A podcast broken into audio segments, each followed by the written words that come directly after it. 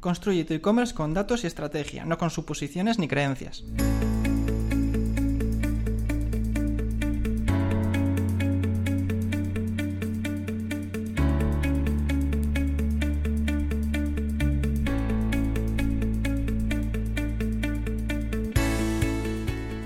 Hola, ¿qué tal? Bienvenida, bienvenido a Paradisers, el podcast del equipo de Marketing Paradise. Te habla Jorge García, orgulloso cofundador de la agencia, y estás escuchando nuestro programa 22, en el que vamos a hablar de cómo hacer SEO para tiendas online.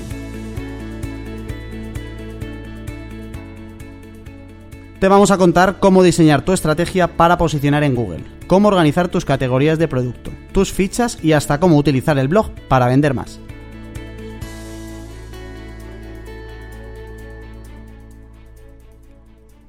Y por supuesto, para hablar de SEO, ya tengo a mi alrededor a los sargentos del posicionamiento en Google, a los pretorianos de la posición cero. Sara Velasco, ¿qué pasa, Sara? ¿Cómo estás? Hola, Jorge, muy bien. Pablo Segade, ¿qué pasa, Pablo? ¿Cómo estás? Hola Jorge, bien, bien. Eh, hoy programón de los que más nos gustan porque combinan nuestro top de cosas, creo que más hacemos, que es posicionamiento SEO y además SEO para tiendas online. Eh, hemos preparado un programón, o eso pensamos, para que cualquiera que venda online sepa qué cosas tiene que decidir, qué cosas tiene que pensar, qué cosas tiene que trabajar para que su negocio online eh, posicione bien en Google. Paso 1. Vamos a ir ya pasito a paso. Nos metemos ya en jaleo. Eh, lo primero es el análisis del negocio. Es decir, dentro de todo lo que yo voy a vender, eh, cuáles son mis prioridades. Eh, por eso, lo primero que deberías hacer eh, es, después de escuchar este podcast, escucharte el programa anterior, donde contábamos con Javier y hablábamos de cómo preparar un buen briefing. Ahí hablábamos de todas las preguntas que habría que hacer a nivel de negocio para luego eso trasladarlo a marketing. Entonces, eh, a nivel de negocio, cosas que tienes que saber antes de meterte en qué vas a posicionar. Eh, primero que vendes, luego cómo lo busca la gente, que a veces no es lo mismo, eh, qué categorías te dan más margen, qué productos te dan más margen, que dónde eres más competitivo en precio, porque eso puede ser también importante a la hora de decidir cuál es tu competencia real. Hay un montón de cosas que tienen que ver con negocio, que tienes que tener bien claras, ya no para SEO, en realidad es para cualquier estrategia de marketing online, tienes que tener claro cuál es el análisis eh, de verdad al detalle de tu negocio, ¿vale? Es decir, que si tienes una categoría, por ejemplo, donde te cuestan más los envíos, tienes que tenerlo en cuenta para, eh, a la hora de establecer prioridades, eh, si esa categoría te va a interesar más o menos que otra, ¿vale? Porque si no eres competitivo y tardas tres días más y cobras 5 euros más que la competencia en esa categoría, a lo mejor nos interesa otra, porque al final eh, los KPIs en SEO, y con esto cerramos un poco la parte de negocio, los KPIs en SEO nunca están relacionados con tráfico desde Google, sino con ventas desde Google. Por eso todo empieza desde el análisis del negocio y no nos hemos metido ya en palabras clave. Eso va después. Lo primero es analizar el negocio para saber de todo lo que yo tengo qué me interesa más vender por SEO, ¿vale? Por ejemplo, si tienes algún producto que es muy conocido, que ya estás vendiendo por Instagram, por ejemplo, a lo mejor ese te interesa menos trabajarlo por SEO y seguir trabajando Instagram para ese producto, esa categoría, y el resto de catálogo trabajarlo por SEO. Hay un montón de decisiones ahí que hay que tomar, pero lo primero es que tengas muy claro eh, y bien dibujado cuáles son tus prioridades de negocio para luego eso engancharlo con el SEO. Cuando ya está eso hecho, y en nuestro briefing nos lo han dejado claro, entra la parte 2, que es el diseño de la estrategia. La estrategia SEO es lo más importante dentro de cualquier eh, plan de posicionamiento en Google. Y para eso, el paso 1, Pablo, cuéntanoslo tú si te parece, es el estudio de palabras clave. Eso es. Eh, en, el, en, el, estudio de, de, palabras clave, eh, una de las cosas más importantes es conocer realmente a qué usuarios te diriges, cómo te buscan e incluso descubrir, eh, pues quizás keywords que no sabías que te estaban buscando por ahí y que pueden tener eh, bastante volumen de búsquedas y pueden ser muy interesantes. Eh, por ejemplo, lo, que son palabras más para un e-commerce del tipo comprar algo, pues igual si tu, si tu producto tú crees que se llama de una determinada forma, eh, igual te encuentras sorpresas que, que real, o sea, realmente son muy importantes para tu negocio. Eh, o sea, la intención de búsqueda es importante. Es importante. Para decir las palabras clave, que por ejemplo, si yo vendo eh, sillas de madera, eh, te interesa más la keyword comprar sillas de madera, porque es intención ya de alguien que está dispuesto a comprar que sillas de madera, que podría ser más general, que alguien puede buscar fotos o ejemplos o comparativas, Exacto. ¿no? Exacto. De hecho, nosotros dividimos un poco, eh, bueno, lo que es, por ejemplo, un e-commerce, eh, la parte de tienda de productos, categoría de productos, sería un enfoque más transaccional, sería para búsquedas de ese tipo. Mientras que eh, para, para búsquedas de tipo informacional, pues podemos recurrir al blog, que ya hablaremos más adelante eh, en más profundidad. O sea que primer consejo para esto de las palabras clave, de todas las que salgan, eh, coger solo las que tienen intención de comprar. Las más transaccionales. Venga, ¿qué más? Una cosita para sobre esto que quería añadir es que, bueno, no siempre las palabras que incluyen comprar eh, son, son palabras transaccionales, o sea, porque hay palabras muy genéricas que aunque incluyan el comprar, o sea, el usuario no sabe exactamente qué, qué producto comprar. Por ejemplo, si busca comprar una bici, pues es una búsqueda muy genérica y a lo mejor todavía no sabe ni siquiera qué bici quiere y a lo mejor necesita primero encontrar información sobre los distintos tipos de bicicletas y demás antes de a lo mejor llevarle una categoría y directamente comprar. Entonces es. importante que para, para saber qué intención de búsqueda tiene una palabra, nosotros lo que hacemos, eh, Pablo y yo mucho, es que lo buscamos en Google y así podemos entender cómo Google entiende eh, cuál es la intención de búsqueda de esa palabra. O sea que en ese caso que decías, Sara, eh, sería poner comprar bicicletas en Google y ver si salen resultados de transaccionales o informacionales. Es decir, si salen contenidos enfocados a darte consejos o comparativas, eh, serían informacionales y si salen categorías o fichas de productos serían transaccionales. Claro. ¿Dónde está el problemita aquí? El problema es cuando se mezcla. Claro, cuando te salen las dos cosas. ¿Qué es lo que se hace ahí? Amigo mío, amiga mía, que nos escuchas, depende. Ahí ya hay que tomar decisiones y hay que analizar más cositas en detalle. Pero bueno, si no te encuentras que están mitad y mitad, eh, te vale. O sea, si tú has pensado una palabra clave o la has encontrado en algún sitio, la pones en Google y te salen solo informacionales, pues ya sabes que lo tuyo tiene que ser informacional. Y entonces eso es para el blog. Pero si te salen transaccionales, ya tienes eh, una URL de la tienda que tiene que estar destinada a esa keyword. Venga, ¿qué más, Pablo? ¿Qué más hay que tener en cuenta para esto del estudio de las palabras clave? Pues el volumen de búsquedas, que ya lo comentamos así por encima un poco, pero también el catálogo. Eh, no hay que perderse muchas veces, eh, hay que o sea, tenemos que tener como referencia el catálogo que tienes. No vas a, porque igual encuentras pa- palabras clave que son muy potentes, que sí están relacionadas con tu negocio, pero que en tu catálogo no lo tienes. Entonces, eso no es malo, porque eh, dices, vaya, pues puedo aumentar mi catálogo a esto, entonces pues voy a pedir este tipo de productos o lo que sea, ¿no? Y entonces eh, nosotros también es una parte que, que vemos y que, y que te decimos y te avisamos, en plan, hay- eh, existe esto, tiene búsquedas, tú no lo tienes ahora mismo en el catálogo, pero eh, puede ser interesante. Claro, o sea, el- este volumen de búsquedas, cuando haces el estudio de palabras clave, te sirve para saber cuánta gente eh, busca esa palabra concreta. Eh, pero lo que dice Pablo, al final cuando te pones a buscar volumen y haces el estudio de palabras clave, te pueden salir palabras de productos que tú no tenías contemplado o no habías traído. A mí hay algo de todo esto que es que me gusta un montón, que es justo esto, porque te permite hacer un estudio de mercado muy rápido y muy barato. Es, es gratis el tener toda esta información para tú saber desde qué tienes que comprar a tu proveedor hasta qué verticales podrías crear gracias a lo que está buscando la gente. Por eso eh, esta parte del SEO empieza por un estudio de palabras clave, porque eh, primero hay que saber qué busca la gente, cómo lo busca, y luego ya tú eh, trabajar para enseñarle lo que la gente quiere. Si la gente está empezando a buscar un tipo de bicicleta que tú no tenías vendiendo y empiezas a detectar esa demanda, pues es que es perfecto esa información para tú eh, volver al paso atrás, análisis de negocio e incluir ese, tipo de bicicleta que hasta ahora no tenías. Eh, ¿Qué más, Pablo? Vale, partiendo de eso, eh, o sea, muchas veces de, los estudios que hacemos, a ver, se parte también de, de una base general, o sea, de una keyword general a una más concreta. Y te puedes llevar, pues, sorpresas como que tu propio producto, lo que es la ficha de producto, eh, tenga búsquedas. O sea, que tal cual, ¿cómo se llama? Tu producto tenga búsquedas.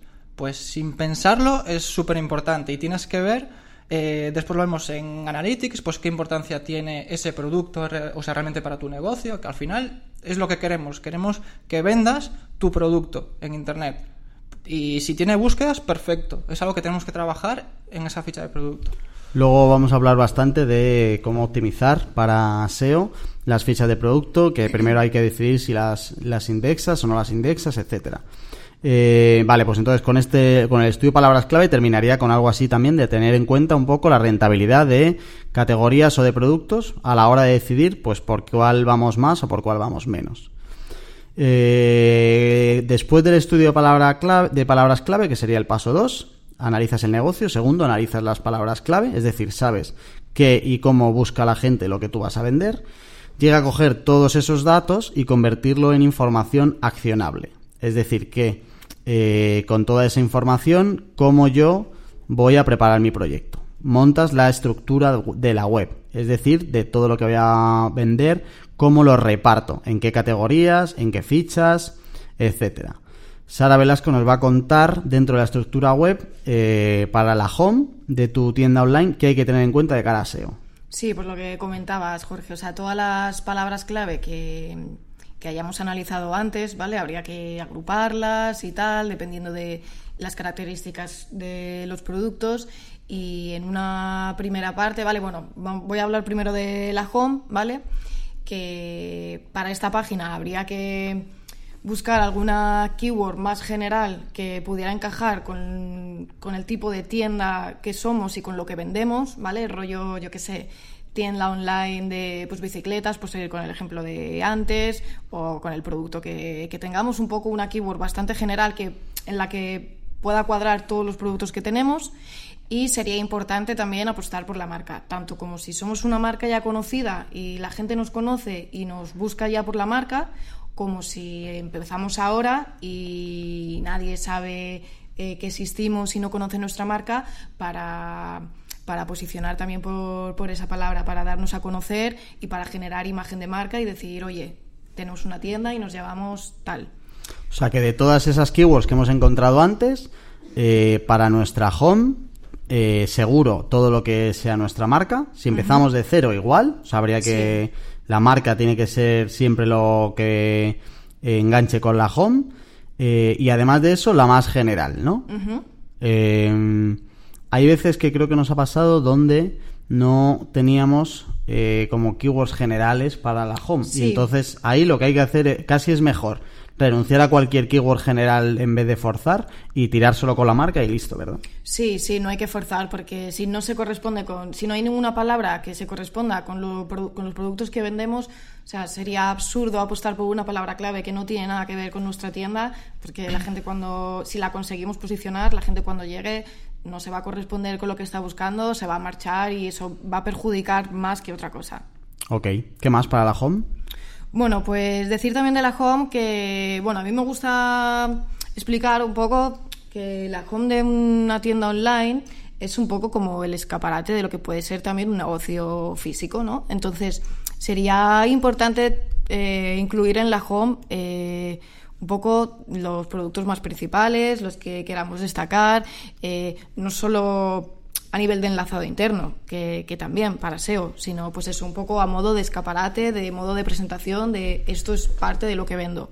Y también a modo de enlazado interno para que estén en el menú que, se, que estén muy presentes eh, los enlaces a las categorías de producto más importantes, que estén muy a mano desde la home, un poco todo a modo de presentación y de escaparate, como un poco resumen de todo lo que va a ser, nos- no- de lo que es nuestra tienda online. Es como un poco como si fuera una tienda de verdad física, ¿no? Sí. Tú el escaparate no pones pues todos los productos. Exacto, sí, un poco lo más importante, un modo, a modo de presentación de esto es un poco lo que, un poco de un, resumen, un pequeño resumen de, de, lo que se va a encontrar luego la gente navegando por todas las categorías y demás páginas. Y por, por apuntar un, algo un poco más 100% SEO de la home, cuando comentaba Sara lo del enlazado, eh, lo normal es que siempre tu proyecto, eh, de todas las partes que tenga tu tienda online, la home vaya a ser eh, la que más fuerza tenga de cara a Google, ¿vale? Porque al final cualquiera que te quiera enlazar, lo normal es que enlace directamente a la home. O sea, si alguien hace referencia a tu marca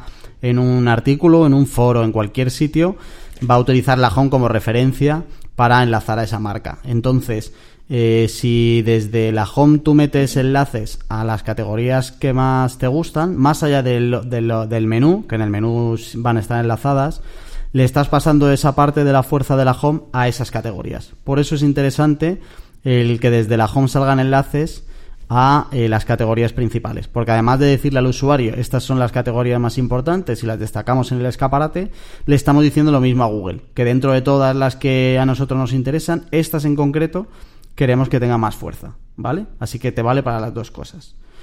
Venga, después de la home, eh, el resto de keywords hay que repartirlo ya entre categorías de producto o fichas de producto. Nos metemos con las categorías. Sí, las categorías en un e-commerce van a ser una de las partes fundamentales de, toda la tienda. Y, bueno, pues una vez que hemos hecho el anterior análisis de todas las palabras clave y las hemos agrupado por productos que tienen características similares, eh, crearíamos las categorías. Eh, a ver, importante también que cada categoría tenga un mínimo de productos, sea, porque no tendría tampoco sentido crear una categoría si solo vamos a tener una ficha o si vamos a tener dos fichas pero una está sin stock, o sea, es importante que haya un número de, de, productos como para crearla, ¿vale? Y, y, bueno, lo que explicaba antes también del, del, estudio de palabras clave, de separar todas las, eh, las palabras por, por las características comunes que tienen los productos para verticalizar mucho las categorías, todos los productos a lo mejor de una temática o para un mismo uso o si tenemos una parte de servicios, o distinguir un poco por categorías los tipos de producto que, tienen características distintas. Eh, es que en realidad ahora seguimos, pero eh, las categorías para SEO en un e-commerce seguramente sean como el elemento más importante Mm, con el que tú vas a conseguir que el posicionamiento en Google de verdad te rente en el negocio. Porque vas a atacar siempre, em, al, preparar y verticalizar bien las categorías, vas a atacar siempre búsquedas que son generales, es decir, que no atacan a un solo producto, con lo que tú puedes mostrar bastante catálogo, pues si tienes bicicletas de montaña y posicionas la categoría, eh, vas a poder enseñar todas las bicicletas de montaña que tú tienes, no solo una. Que si colocas la ficha, pues solo enseñas una. Pero así enseñas mucho más catálogo.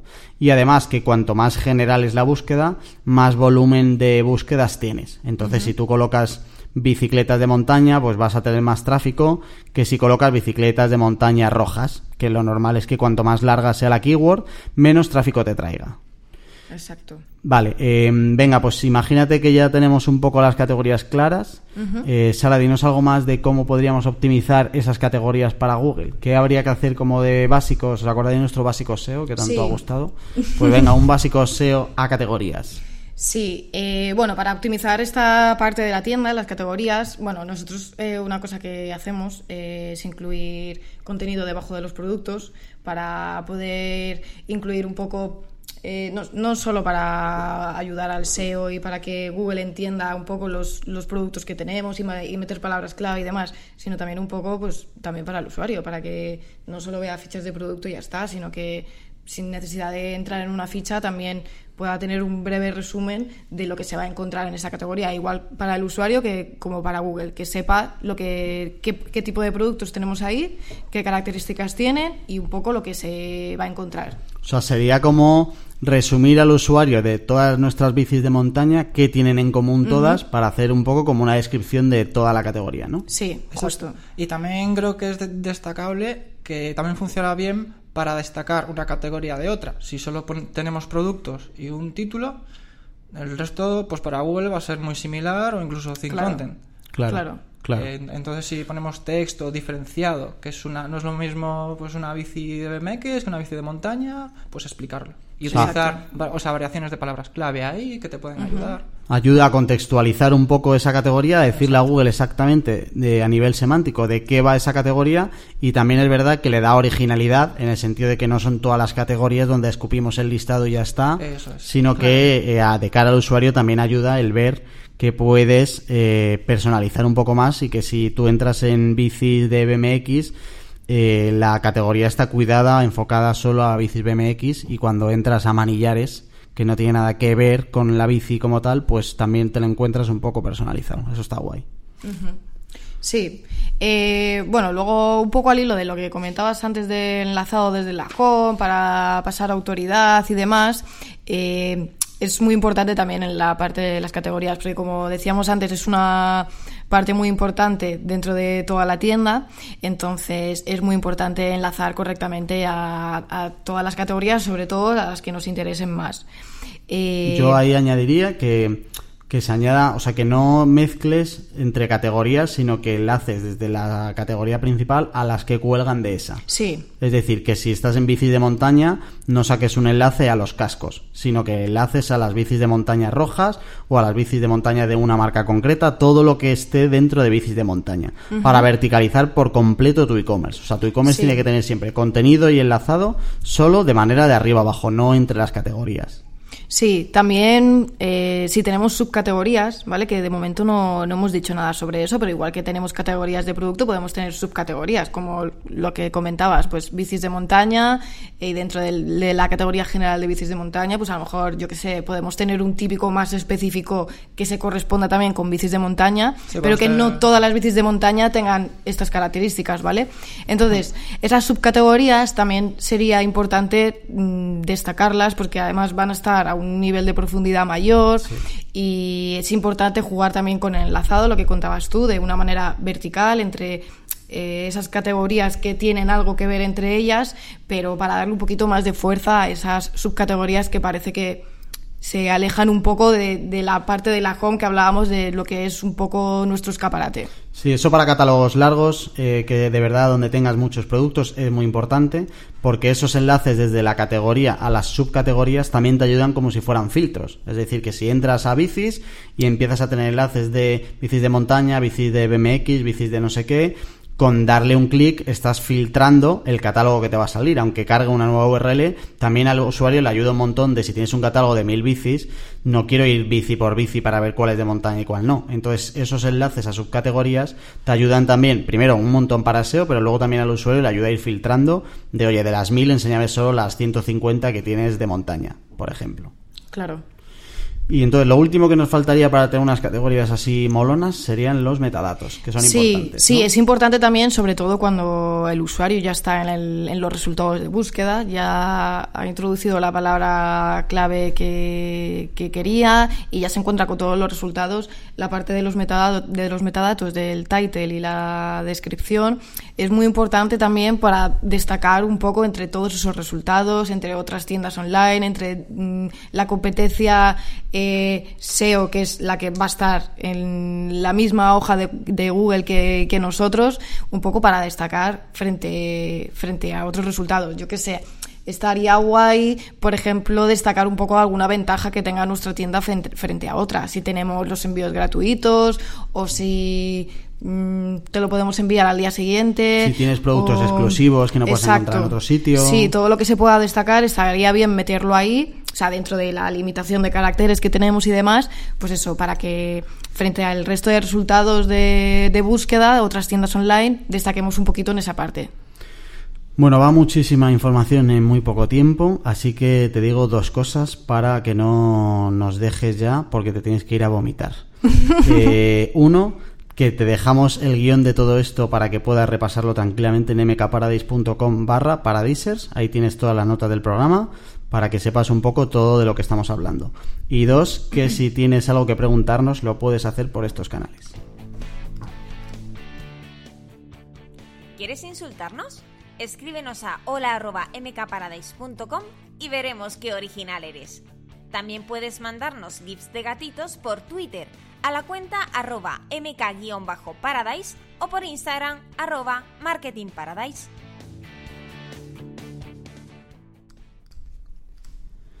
Bueno, pues en nuestra estructura ya tendríamos nuestra home, tendríamos nuestro listado de categorías con todo lo que hemos hablado, ya sabemos optimizar esas categorías para Google, lo básico que hay que tener. Los siguientes son las fichas de producto, que eh, suelen dar bastante guerra, porque eh, primero, si tienes un catálogo extenso, va a ser de lo que más tengas en la tienda, fichas de producto siempre, porque al final es una ficha por cada producto.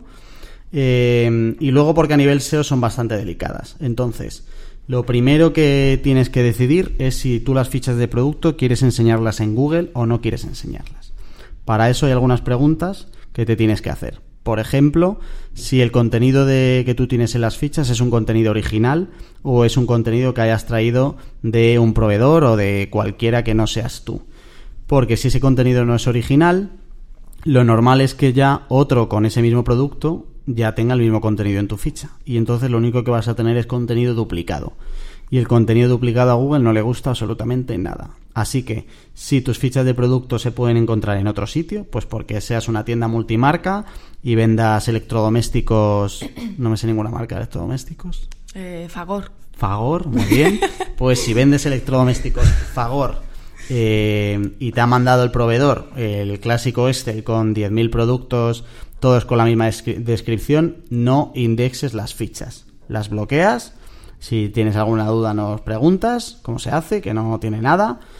Y entonces ya te aseguras de que no se van a indexar.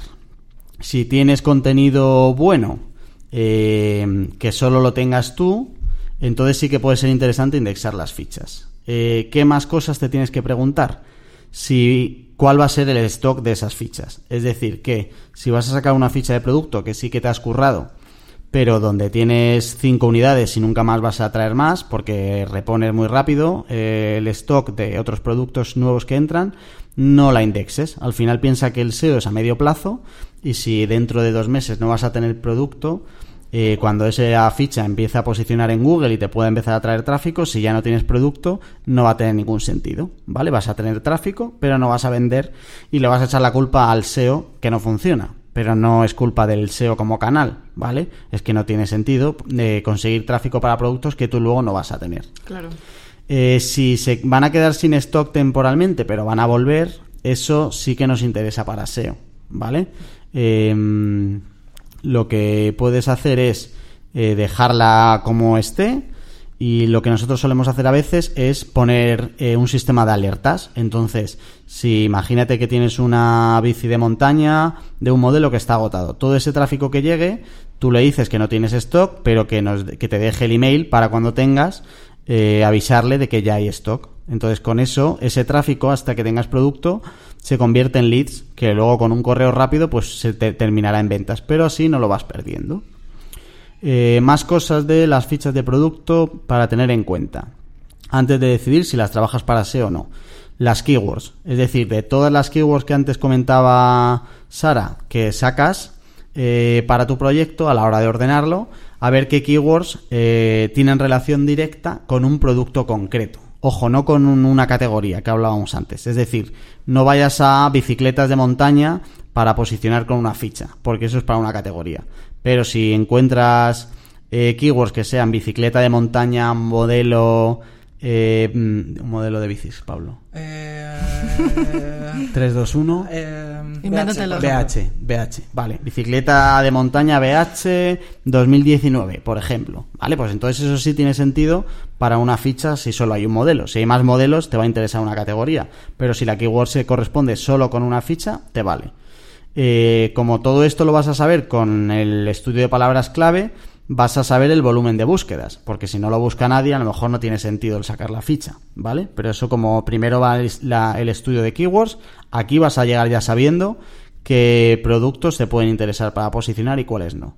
Que esa es otra, porque no hace falta decidir que indexas todas las fichas o que no indexas ninguna. Podrías solo indexar algunas fichas de producto, solo las que tengan stock, eh, las que vayas a tener stock, las que tengan keywords relacionadas y las que tengan volumen. Si, si no cumple con esto, pues esa la bloqueas, no la indexas, no te interesa para SEO y listo. Eh, ¿Qué más? ¿Qué más me dejo, chicos? ¿Hay algo más que queráis decir de las fichas? Que son un montón de Eh, cosas. Sí, a ver, son muchas cosas. Es un- sí es cierto que es una parte delicada de, de cualquier tienda online. A ver, yo creo que sería importante también eh, valorar eh, si una ficha puede estar en distintas categorías a la vez. ¿Vale? Porque eso, según el CMS que se utilice, ¿vale?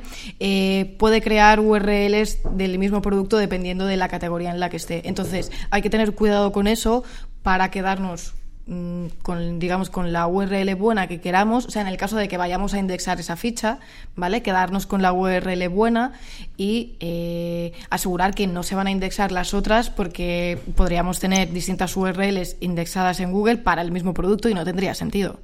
O sea que siempre hay que quedarse un producto, una URL. Exacto. Si ese producto lo vas a meter en varias categorías, asegurarte de que si vas a tener una URL por cada categoría donde la metas, que es verdad que muchos CMS pasa, pues imagínate que hay un producto que lo metes en bicis de montaña y en outlet, por ejemplo, porque está rebajada y la quieres en las dos categorías. Ojo de que no tengas las dos URLs para Google. Tienes que coger una de las dos Claro. y bloquearla para que Google solo indexe una de las URLs del mismo producto para no repetir.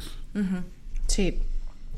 Ok, eh, vale, imaginaos que tengo fichas de producto que sí que quiero indexar, ¿vale? Pues porque ya tengo mi keyword elegida y voy a tener siempre stock, es un producto que me interesa, etcétera. Eh, ¿Qué optimización habría que hacerle a nivel SEO? Que hay muchas cosas que están relacionadas también con la categoría, ¿no? Sí. Eh, a ver, una de las más relacionadas con la categoría sería la URL, que es un poco lo que estábamos hablando también. Eh, estaría genial si se pueden personalizar las URLs de, de producto, de las fichas, y eh, que en esa URL esté incluido el nombre de la categoría. ¿Vale? Mm, Por seguir con el ejemplo que poníamos de bicis, pues si tenemos una categoría de bicis de montaña y ahí tenemos un producto que es, yo qué sé, 2019 modelo Sí, FHQ, pone- lo que sea, pues que la URL de ese producto eh, sea el dominio, eh, barra, bicicletas montaña, barra, eh, modelo 2019 FHPQ, lo que sea, ¿no? Así también en la URL le estamos diciendo al usuario y a Google qué se va a encontrar. O sea, es un modelo de bicicleta que desde el tipo montaña. Y eso ayudaría mucho para SEO, la verdad. Sí, se trata de una estructura siempre lógica, Claro. basada en lo que buscan los usuarios, pero lógica, tanto para Google como para el usuario también.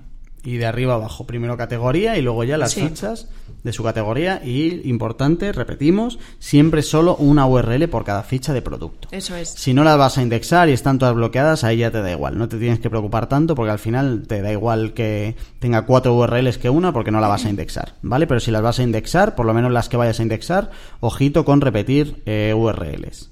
Sí. Vale, otro aspecto importante de cara al e-commerce es el tema del robots. Eh, Pablo, a ver si puedes decirnos en 20 segundos cronometrados qué es el robots TXT por si acaso. Vale, eso ya lo tenemos en los básicos SEO, que Pues también está, lo podéis revisar. Pero eh, nada, eh, de forma rápida, es un archivito donde eh, donde se, se, se sube a, a, bueno a lo que es a Ser Console eh, y lo que haces ahí simplemente es bloquear directorios, URLs que no te interesa que, que Googlebot eh, eh, rastree ni pase por ahí ni nada. O sea, en realidad te sirve también para decirle a Google a nivel de posicionar qué te interesa y qué no te interesa de tu proyecto. O sea, una Eh, tienda, lo que sea. Tanto a la hora de posicionar no diría eso, diría a la hora de rastrear. Vale. El hecho de bloquear no, no te posiciona o no, quiero decir. Sí, pero que, que si hay cosas que tú no vas a posicionar que no quieres, es que aquí no donde quieres. lo tienes que meter. Exacto. Y en un e-commerce, por ejemplo, es, es lo típico de, de- de filtros, pues, o, la- o- o páginas privadas, o la típica página del usuario donde se loguea y ve su, su compra realizada y todo eso. Pues eso no queremos que Google rastree nada de eso, por ejemplo. Eh, páginas de la página del carrito, la página del checkout, o sea, ese tipo de páginas que están Eso. vacías y que además cambian para cada usuario, también te interesa bloquearlas en el robots. Lo que decía Pablo de los filtros, si tienes filtros, ojo, no categorías, es decir, filtros, que es otra cosa diferente, tampoco te va a interesar eh, para Google y entonces lo bloqueas en el robots. Sí, además son filtros del tipo, lo típico, igual interrogante, mm, ¿sabes? Todo El eso. color de no sé qué, que no... no te interesa. Eh, todo lo, lo que genera una URL de, busca- de tu buscador interno, pues si alguien busca en tu buscador bicis molonas, pues ese tipo de URLs que sale cuando le va a enseñar el buscador los resultados, tampoco te va a interesar indexarlos, porque además no los tienes controlados y solo te puede dar problemas. Eh, las notas del programa te dejamos como los básicos que hay que bloquear. Iba a decir en el 90%, pero es que no se me ocurre ninguno donde sí. O sea que casi al 100% podríamos poner la mano en el fuego de que estos elementos, lo normal para casi, casi, casi, casi, voy a poder decir el casi por si acaso. Sí, por si acaso. seguro que- pero casi, casi, casi todos no tiene sentido eh, para unas tiendas online y deberían estar bloqueados en el robots. Vale, además del robots hay otra cosa que es importante para las tiendas online. Pablo, que ¿qué es, es? el sitemap, que es otro archivito.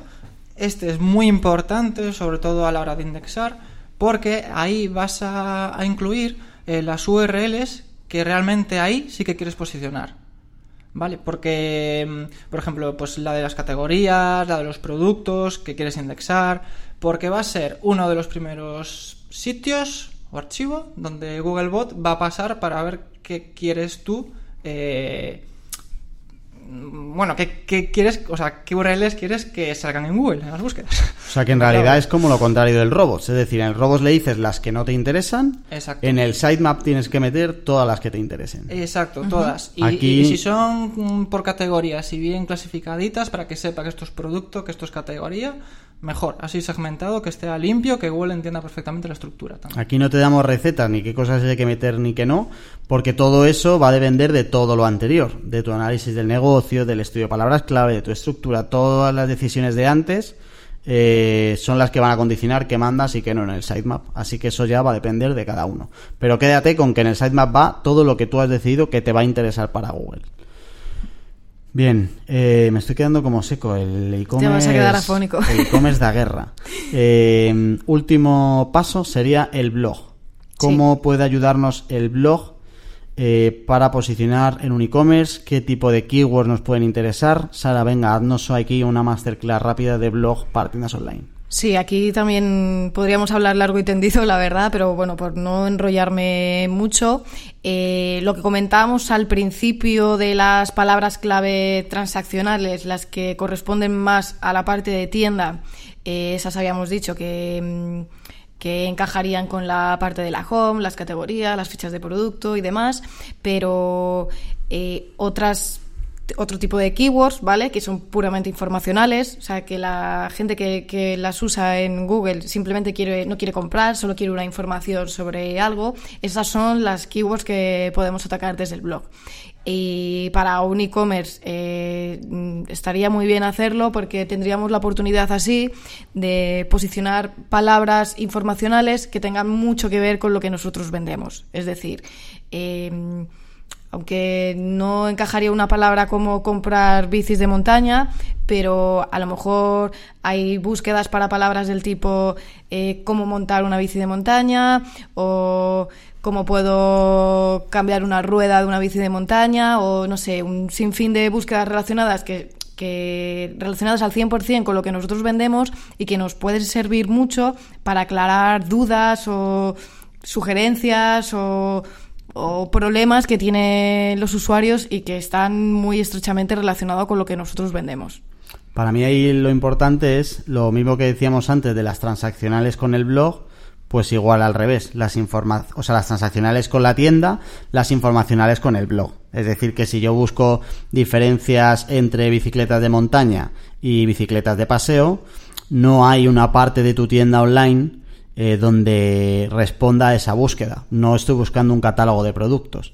Eh, que este es uno de los errores que suele pasar. Es decir, que mm, eh, tú solo quieres posicionar la parte de la tienda online y todo lo demás te da igual y quieres enseñar productos y productos, pero si el usuario no está en ese momento y está buscando cuáles son las diferencias, el blog te puede ayudar como una herramienta para empezar a enseñarle a tu potencial cliente que sabes de lo que estás hablando, ¿vale? Entonces, si yo busco diferencia entre bicicletas de montaña y de paseo, pues enséñame un artículo de tu blog donde eh, me expliques cuáles son las diferencias y ahí el reto luego está en eh, conseguir que ese usuario que entra por el blog termine en la parte de la tienda, porque al final cuando busca las diferencias puedes estar pensando en comprarte una de las dos. Entonces, si tú consigues enlazar muy bien la parte de el, produ- el producto que tú vendes con ese artículo del blog, puedes conseguir que el blog sea también una herramienta de venta. Eh, quiero decir otro consejito para lo del blog y es que lo metas siempre dentro del dominio de tu tienda. Sí. Es decir, que no te hagas eh, un- que tu tienda sea tienda de bicis.com y el blog sea blogdebicis.com, sino que sea tienda de bicis.com barra blog, por ejemplo, y que ahí cuelgue todo lo del blog para que todo el trabajo de SEO que hagas en el blog le ayude a la tienda y al revés, todo el trabajo de SEO que hagas en la tienda también le ayude al blog. Chicos, eh, ¿algo más de este maratón SEO para e-commerce que queráis añadir? Eh, a ver, la verdad es que creo que, que para gente que seguro que nos escuche le pueden surgir un montón de dudas y un montón de preguntas y un montón Sí. de cosas que les gustaría preguntarnos y lo entiendo porque la verdad es que es un tema que da mucho de sí, que habría que explicar mil cosas más en detalle. Entonces, mm, pues eso, si alguien tiene alguna duda, alguna consulta que hacer sobre sobre SEO para e-commerce, pues que nos O pregunte. sea, esto sería y- como el capítulo 1 de SEO para e-commerce. Sí.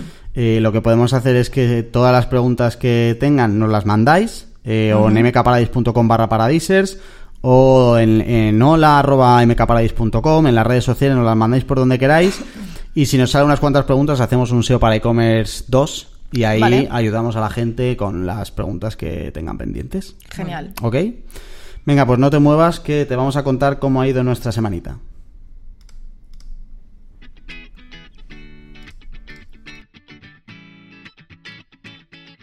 Semanita Paradiser. ¿Qué hemos aprendido? ¿Con quién hemos hablado? ¿Dónde hemos estado? Te ponemos al día en una sección que se prepara un jueves, se graba un viernes y se emite un martes.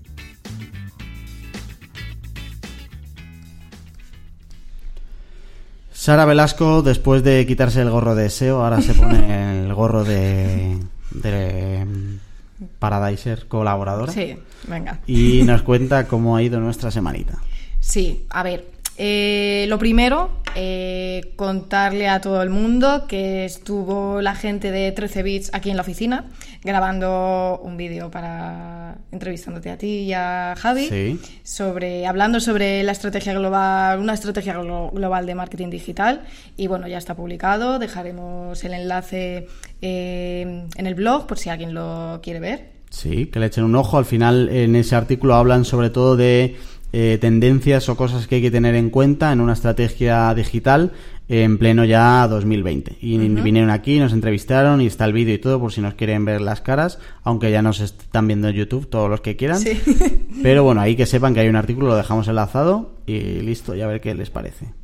Vale, y bueno, paso a la sección que hacemos siempre de comentarios, ¿vale? Para que nadie se enfade y, y, hacer mención a todo el mundo. Sí. Y, Voy a ir bueno, poniendo aplausos. Tú dale, sí. Sara. Primero, dar las gracias a Erika Fernández, que recomendó, nos recomendó el Twitter, el podcast que hizo Celia, Seila eh, sobre por qué el contenido no es el rey en las redes sociales. Muchas gracias, Erika.